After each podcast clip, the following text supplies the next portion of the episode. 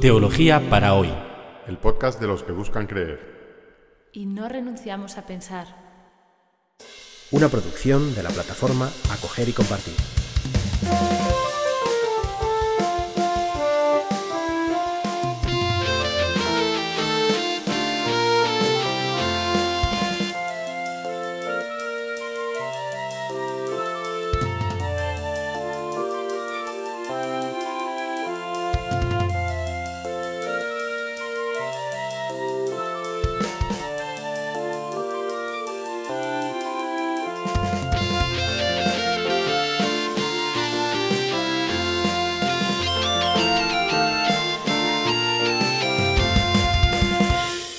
Bienvenidos a este episodio especial, segundo episodio especial sobre el sínodo sobre la familia.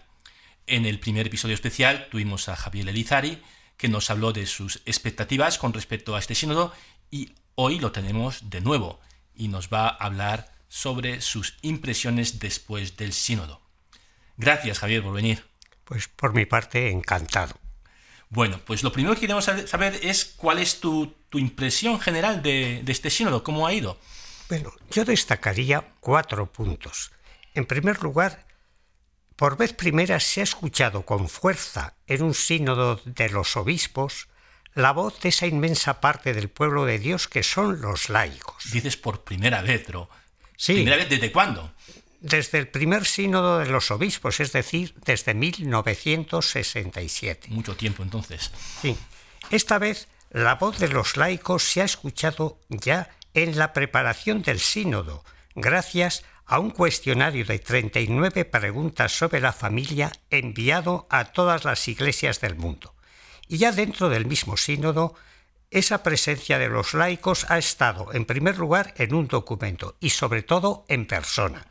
Digo primero en un documento que sirvió de base para dialogar los obispos, pero sobre todo ha estado presente a través de personas, de laicos, de matrimonios, que han hablado aunque sin derecho a voto. Y yo pienso que sería un paso innovador y por otra parte no extraño, sino lógico y de acuerdo con la teología de la Iglesia, en que algunos laicos, algunos matrimonios, pudieran votar en el sínodo de 2015. O sea que esto sería como el, el, el, primer, la primera innovación importante, este cuestionario enviado a todas las iglesias locales y que la voz del pueblo de Dios se ha podido escuchar en toda su amplitud en este sínodo. ¿Cuál sería entonces, según tú, la segunda gran innovación o aportación? De la este... segunda gran innovación que creo todos han destacado es que los miembros del sínodo por vez primera han podido expresarse con total libertad sobre cuestiones espinosas. ¿Eso quiere decir que, que, antes no había libertad para expresarse? Hombre, ciertamente en los sínodos no había norma ninguna que les negara la total libertad de expresión, pero la libertad podía estar limitada desde dos partes. Uh -huh. En primer lugar, era la curia romana que a través de alguno de sus altos cargos podía indicar e indicaba de hecho que algunos puntos delicados no se podían tocar. Y en segundo lugar, lo peor era la autocensura de los mismos sinodales. O sea que ha habido una como cultura de la autocensura en la Iglesia, sí. incluso en los sínodos. Sí, yo creo, sobre todo en los obispos, porque los teólogos podíamos hablar y la gente podía hablar. Ya. Pero el coto estaba completamente cerrado en algunos puntos para los obispos. En cambio, en este sínodo, y lo interesante que se debe subrayar es que ha sido el Papa el que expresamente ha pedido a todos que se expresen con la más absoluta libertad. O sea que ha sido él quien, quien ha tomado la iniciativa para pedir a todos que se expresen, incluso cuando eso podía estar en contra de sus, Sí, sí, de sus es- propias opiniones, ¿no? Eso es precisamente lo que ha llamado la atención Ya. y lo que ha impulsado más la libertad. Y el tercer punto, entonces, según tú, eh, el primero sería la, la, pluralidad de voces que se han escuchado, la segunda la libertad con que estas voces han hablado, el tercer punto, ¿cuál sería? Mira, yo subrayaría que en el diálogo de la Iglesia con el mundo, en nuestro caso con las familias, se nota un nuevo modo de enfocar este diálogo. Eh, no es que se haya logrado de una manera perfecta, pero sí se ha, se ha recuperado lo que el Concilio Vaticano II ya propuso. Es decir, que en vez de hablar tanto desde arriba, desde la doctrina, desde las normas, se hable más desde la vida, partiendo de allí de donde la gente está. Lo primero, pues hay que ver, hay que escuchar a las personas. En segundo lugar, vendrá el momento de juzgar o discernir y finalmente llegará el momento de actuar. Es decir, que este tercer punto que tú destacas es una forma de, diálogo, incluso de hacer teología ¿no? en la iglesia, que es más inductiva, que es más desde la experiencia y no tanto impuesto desde unas normas teóricas. Sí, ciertamente. Y en esto, mm. como decía hace un momento, es recuperar eh, el estilo y el método que consagró el Concilio Vaticano II. ¿Y el cuarto punto entonces cuál sería? respecto al cuarto punto, centrándonos en el tema del matrimonio y la familia, porque estos temas eran de carácter un poquitín, diríamos, más eclesial en general. El sínodo, aparte de las decisiones a tomar, ha tenido un tono completamente distinto impensable con los papas anteriores y seguramente en otro momento convendrá ampliar más este punto que quizás es de conjunto lo más destacado. De acuerdo, pues mientras esperamos ese momento vamos a entrar ya en harina. Eh, me has dicho, nos ha faltado estas impresiones generales. Eh, ¿Puedes explicarnos con más detalle cuál ha sido el método de funcionamiento, los tiempos de funcionamiento de, este sínodo? Yo diría, en cierto modo, que el sínodo se parece a un sándwich de dos pisos. En la primera semana, el plato fuerte han sido las sesiones plenarias en las que se sucedieron unos 240 monólogos breves de quienes quisieron hablar. Y en la segunda semana el plato fuerte fue un diálogo vivo de todos los participantes por grupos lingüísticos. O sea que estos dos momentos o tipos de encuentro que ha habido en la primera y segunda semana serían, según tú, como el contenido del, sándwich, el jamón del sándwich. Eh, ¿Cuál ha sido entonces el pan? Bien.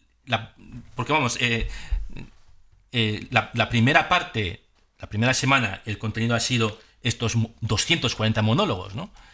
Sí. Donde las personas que han participado han expresado sus ideas. En la segunda parte ha sido como más grupos de diálogo y, entonces, dando estructura a estos dos contenidos, según tú, hay tres trozos de pan en este, en este, en este sínodo. Sí, exactamente. Y el pan ha sido, en los tres casos, un documento. El pan de arriba, el primer documento de trabajo del sínodo. En él se recogían, de una forma muy sintética, las respuestas al cuestionario enviado a todas las iglesias locales al que antes me referí. Es decir, que todo el trabajo anterior al sínodo fue sintetizado en un documento y ese documento sería como la entrada, el primer pan sobre el que se construyó los monólogos o eh, se vertieron los monólogos o los discursos de la primera semana. Exactamente. ¿El pan del medio entonces? El pan del medio es un segundo documento de trabajo completamente distinto del primero, y que recogía ya lo dicho en las sesiones plenarias de la primera semana, y que se hizo público el lunes de la segunda semana y que fue un bombazo. ¿Un bombazo? ¿Por qué? ¿Por qué dices que fue un bombazo? Pues fue un bombazo, o como decían otros, pues un terremoto o un tsunami, porque superó las expectativas más halagüeñas que se habían hecho respecto a dos cuestiones. Y la primera de ellas es respecto a las uniones homosexuales. ¿Y qué dice este documento? Pues eh, voy a entresacar solo cuatro frases. De acuerdo. El documento dice lo siguiente. Las personas homosexuales tienen dotes y cualidades que ofrecer a la comunidad cristiana por tanto no solo que tienen dotes y cualidades, sino que ofrecer a la comunidad cristiana. Y a partir de esta afirmación interpelaba a la misma comunidad cristiana y decía, ¿estamos en condiciones de acoger a estas personas garantizándoles un espacio de fraternidad en nuestras comunidades? Y a continuación venía otra afirmación y después una interpelación a la Iglesia. Con frecuencia desean encontrar una iglesia que sea para ellas una casa acogedora. Y venía la pregunta, ¿están nuestras comunidades en condiciones de serlo, aceptando y valorando su orientación sexual sin comprometer la doctrina católica sobre la familia y el matrimonio? Esto es un cambio sustantivo, ¿no? Porque... Total. Por eso por eso verdaderamente sorprendió a todo el mundo, incluso a los que tenían unas expectativas más altas de cambio.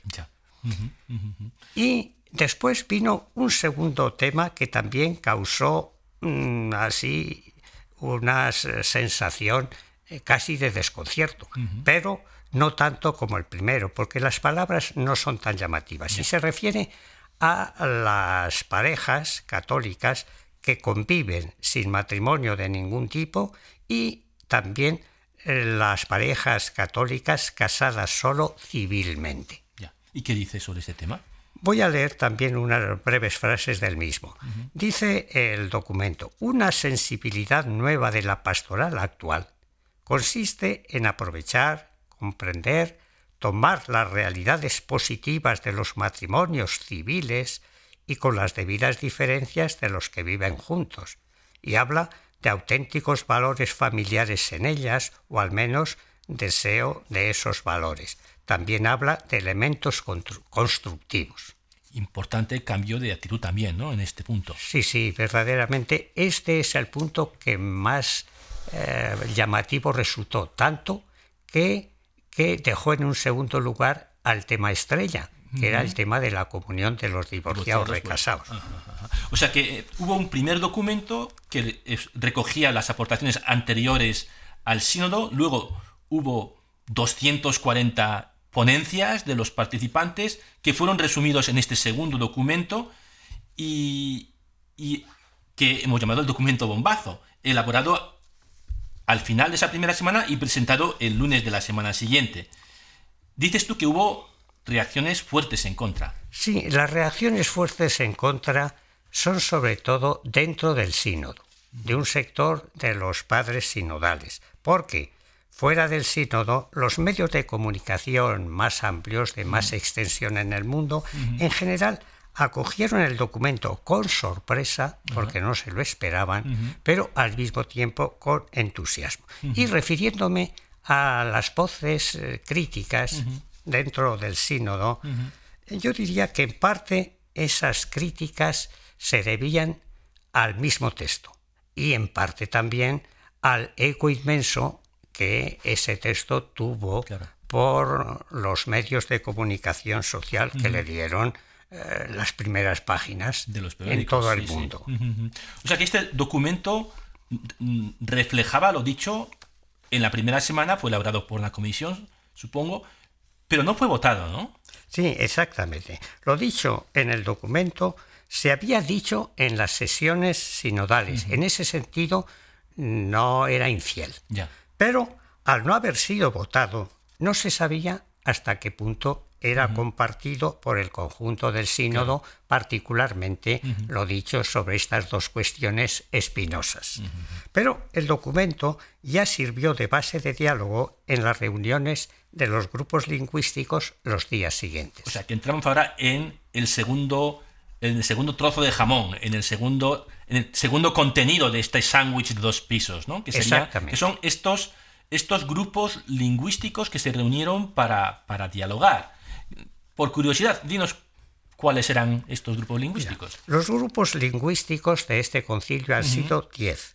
Eran 191 padres sinodales con derecho 20 a voto. personas por grupo, más o menos. Más o menos. Había tres grupos en italiano, tres en inglés, dos en español y dos en francés. Menos los dos grupos en español, que eran bastante homogéneos por el origen de los participantes. En cambio, los demás eran muy heterogéneos en cuanto a la procedencia de sus miembros. Ya. Y entonces, con lo que se dialogó en esos grupos, se elaboró el tercer documento, que, que en la metáfora de sándwich sería el pan de, el pan de abajo, el pan que sostiene todo el, todo el sándwich. Efectivamente, este fue el documento definitivo de este sínodo y sometido a votación. Este sí. Pero, de cara al sínodo siguiente, este documento es sólo un documento de trabajo. Decir, por por que- lo tanto, algo provisional. Claro, recordamos que este sínodo se desarrolla en dos etapas, ¿no? Este Sí, año sí, y el sí. año que viene. Entonces, Exactamente. este documento recoge el trabajo de este año, se ha votado, por lo tanto es un, es un documento aprobado por el conjunto del, del, del sínodo, pero es un documento de trabajo que tiene que ser retomado por las- la, la siguiente sesión. Claro. No- ¿Nos podrías decir cuál ha sido el resultado de la votación en este, en este, de este documento? Mira, todos los 62 artículos del documento obtuvieron una amplísima mayoría, pero tres de ellos no lograron la mayoría cualificada de los dos tercios exigida por el reglamento. Pero, por voluntad del Papa, estos tres artículos que en principio se debían haber eliminado del documento, digo, por voluntad del Papa, estos tres artículos se han conservado en el texto que servirá como base de trabajo de cara al sínodo del año que viene. ¿Y cuáles son estos tres artículos? En primer lugar está el artículo 55, que es el que he leído sobre las personas homosexuales, pero al que le faltaron, es cierto, en la nueva redacción, que era muy rebajada, Ya, ya. era muy O sea, suavizada. con un lenguaje más diplomático que el primero. Sí, sí, no solo diplomático, sino completamente distinto Ya. al anterior. Y a ese eh, número le faltaron dos votos para obtener los dos tercios. Pero evidentemente no era el artículo que causó sensación En la redacción anterior. Y este artículo, como decía, está muy rebajado. Los, dos, o- los otros dos artículos que no consiguieron los dos tercios eh, se colocan en los párrafos dedicados a los divorciados recasados. Ya. Y toca dos puntos. En primer lugar, el acceso a los sacramentos. Por parte de los divorciados recasados, esto está en un número. Y en otro número, la llamada comunión espiritual, un tema sin relieve que verdaderamente, así dicho de una manera un poco libre, es una chorrada. Pero que se introdujo porque Benedicto XVI había hablado de este asunto. Ya. O sea que tenemos un documento aprobado que incluye tres artículos que, bueno, que no están aprobados según el reglamento, pero que porque el reglamento exigía dos tercios, pero que tienen una mayoría amplia también. Pero este documento no es más que un borrador para la preparación del próximo sínodo, ¿no? Exactamente. ¿Y qué es lo que entonces, eh, según tú, ya hablando de cara a las familias, eh, lo más positivo que, que ha aportado este sínodo, esta Yo sesión diría del sínodo? que dejando de lado las cuestiones más espinosas, ¿verdad? Y que en general son las que más atraen la atención, yo diría que lo mejor de este sínodo, no tanto del documento final, es el tono del mismo. Se nota otro espíritu, otro estilo mucho más acorde con el espíritu del Vaticano II. Ciertamente, no es que este espíritu se haya logrado plasmar de una manera perfecta. Estamos ante un comienzo, pero ante un comienzo prometedor. Y esperemos que esto se vaya logrando poco a poco. ¿Qué, y, qué, y qué, cuáles serían los, los elementos de ese nuevo tono, de ese nuevo estilo que tú, que tú estás aquí apuntando? Mira, yo diría que dentro de ese tono yo destacaría una mayor atención a la vida de las familias, a la vida de las personas. No tanto, como decía antes, eh, pues continuar repitiendo doctrinas o normas, sino en un primer momento atender a la vida de las familias, tanto las que podríamos llamar regulares Ya. o las irregulares. Las felizmente casadas, que diríamos, Sí, ¿no? sí. Como Y- las que han tenido dificultades. Sí, por lo tanto, lo primero que el sínodo intenta inculcar es que hay que ir allí donde la gente está. Ya. en concreto aquí las familias. Hay que escucharlas. Hay que partir de la vida. Sí, sí. No ser solo ni ante todo una iglesia que enseña, sino una iglesia que aprende escuchando y que luego acoge y acompaña. Una iglesia que es compañera de viaje. Sí, exactamente. y, y, con respecto a las situaciones llamadas irregulares, ¿qué es lo que se ha dicho? Ya por lo que he dicho, se ha visto que hay un cambio, evidentemente no expresado con tal fuerza como el segundo documento, pero sí lo voy a tratar de expresar en pocas palabras, comparando el método, diríamos, o el estilo anterior con el estilo nuevo. ¿Cuál era el estilo anterior al valorar todas estas uniones que llamemos, podríamos llamar irregulares? Pues el estilo era compararlo con el modelo clásico de matrimonio cristiano. Por lo tanto, como estas uniones no responden a ese modelo, pues se rechazan abiertamente. y, que había un modelo que es el hombre y la mujer casados por la iglesia, fieles para toda la vida. Y lo que no se adaptara a eso... Claro, pues mal. Mm. Y generalmente no se atendía más que a ese punto. Y ahora viene un nuevo modelo. Nuevo modelo que, como digo, no está completamente reflejado en unos textos o en otros, ni tampoco seguido por los obispos. Yo diría que este nuevo modelo oh, pues consta de dos elementos. En primer lugar, no contentarse solo con mirar a esa referencia del modelo, sino reconociendo que eso se debe conservar como un punto de referencia, pero al mismo tiempo hay que mirar, como antes insinuaba, a la vida. Es decir, hay que mirar cuál es la situación de esas personas, qué valores, porque independientemente que respondan o no respondan a ese modelo, tienen una vida. Claro. Y en esa vida, pues puede haber cosas estupendas. ¿Verdad? Por lo tanto, en primer lugar, atender y escuchar a esas personas para ver qué hay, qué valores hay, mm. por qué están en esa situación. ¿verdad? Y el segundo punto es, yo diría, la prioridad. La prioridad no es empezar por el modelo, compararlos con el modelo, sino la prioridad es precisamente partir de la vida y de lo que hay en esas vidas. Importante giro. sí, y, y esto es, en este cambio, ¿cuál, ¿cuál es entonces la nueva referencia de, de, este cambio? Sí, yo creo que una de las cosas también que se ve en todos los documentos, afortunadamente en todos, es que lo central es la mirada a Jesús. Y no fijarse tanto en los documentos de los papas o de los obispos por sistema, sin negar que hay elementos valiosos en ellos. Y dentro de la mirada a Jesús, el primer plano es la misericordia con los heridos por la vida. Es decir, que el, que el punto de partida teológico es la mirada de Jesús hacia las personas concretas, especialmente las que sufren, ¿no? Sí, sí, sí. Es por eso la Iglesia lo esencial para su credibilidad en nuestro mundo es cómo refleja la actitud de Jesús. Y eso supongo que sin negar la doctrina, la tradición, la, la, mayor o menor sensibilidad ¿no? hacia, hacia las cosas que han sucedido en la, en, sí. historia. Otra cosa muy mm. importante también mm. es que se atiende a que la Iglesia es un organismo que se desarrolla en el tiempo. Por lo tanto, su historicidad. Y incluso en el punto de la doctrina, pues no hay que tener una visión fixista de la misma, sino que ha cambiado a lo largo del tiempo. Es decir, que muchas de las cosas que hoy damos por sentado como que vienen desde el principio de Jesús, en realidad son construcciones históricas del medievo o de otras, otros momentos de la historia. Claro, y eso es necesario atenderlo y examinarlo con sentido crítico y conociendo la realidad. y la historia.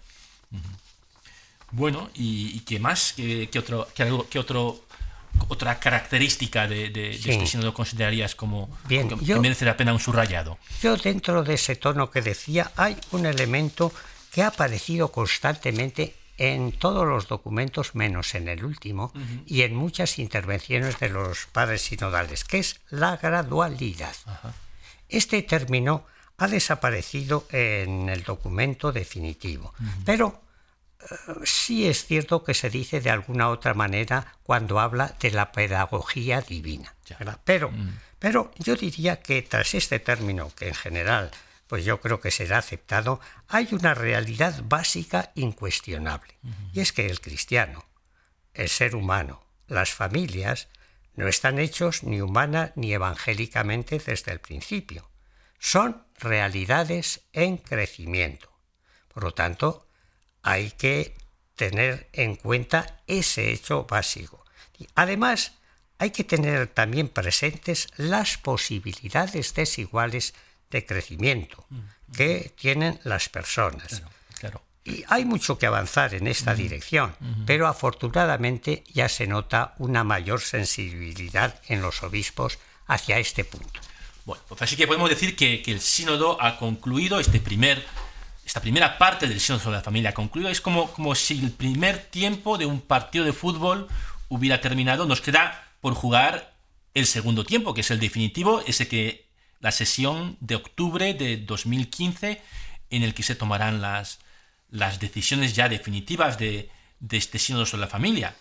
Nos espera un año, ¿no? Es un, es un intermedio un poco largo, ¿no te parece? Sí, sí, sí. Pero yo creo que el Papa ha sido lúcido el convocar dos sínodos sobre el mismo tema de la familia en el espacio, pues con un año intermedio.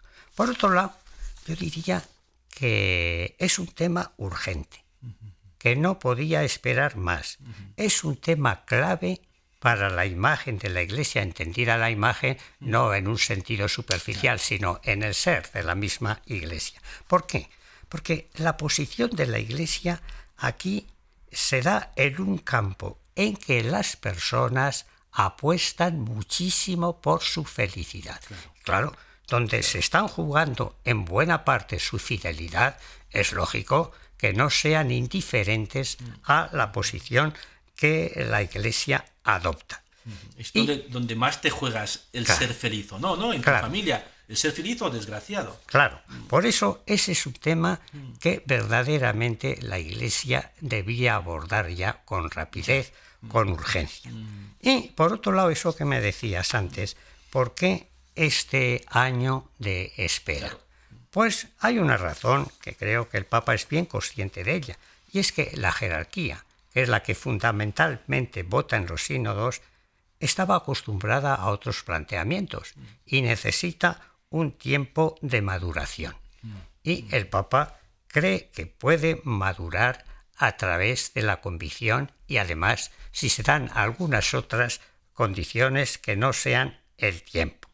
Pero, mira, sería un error descomunal el que este año lo dejáramos simplemente en manos de los obispos. Evidentemente, ellos tienen que hacer su trabajo. Los teólogos también tienen que reflexionar y ayudar. Pero es un tiempo para que se escuche la voz de los laicos.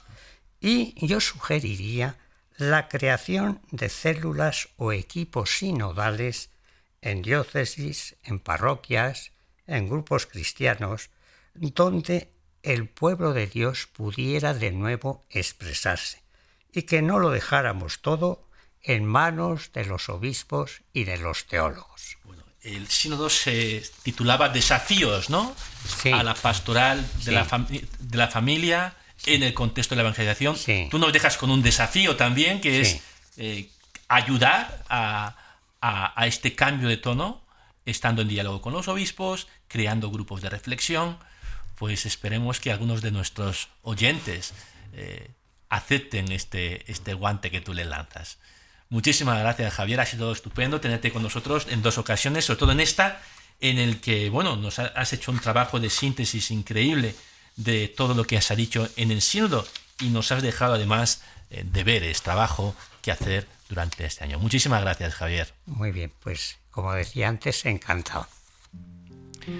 Llegamos así al final de este episodio especial sobre el seno de la familia, segundo episodio especial sobre el seno de la familia que hemos tenido con Javier Elizari. El próximo jueves recuperaremos el tema que nos trae, el tema de la fe, con un episodio que va a ser algo nuevo, experimental. Vamos a juntarnos un grupillo para dialogar sobre los temas que han ido saliendo y, bueno, hacer teología, pensando juntos. Que tengáis una buena semana. Os esperamos el próximo jueves.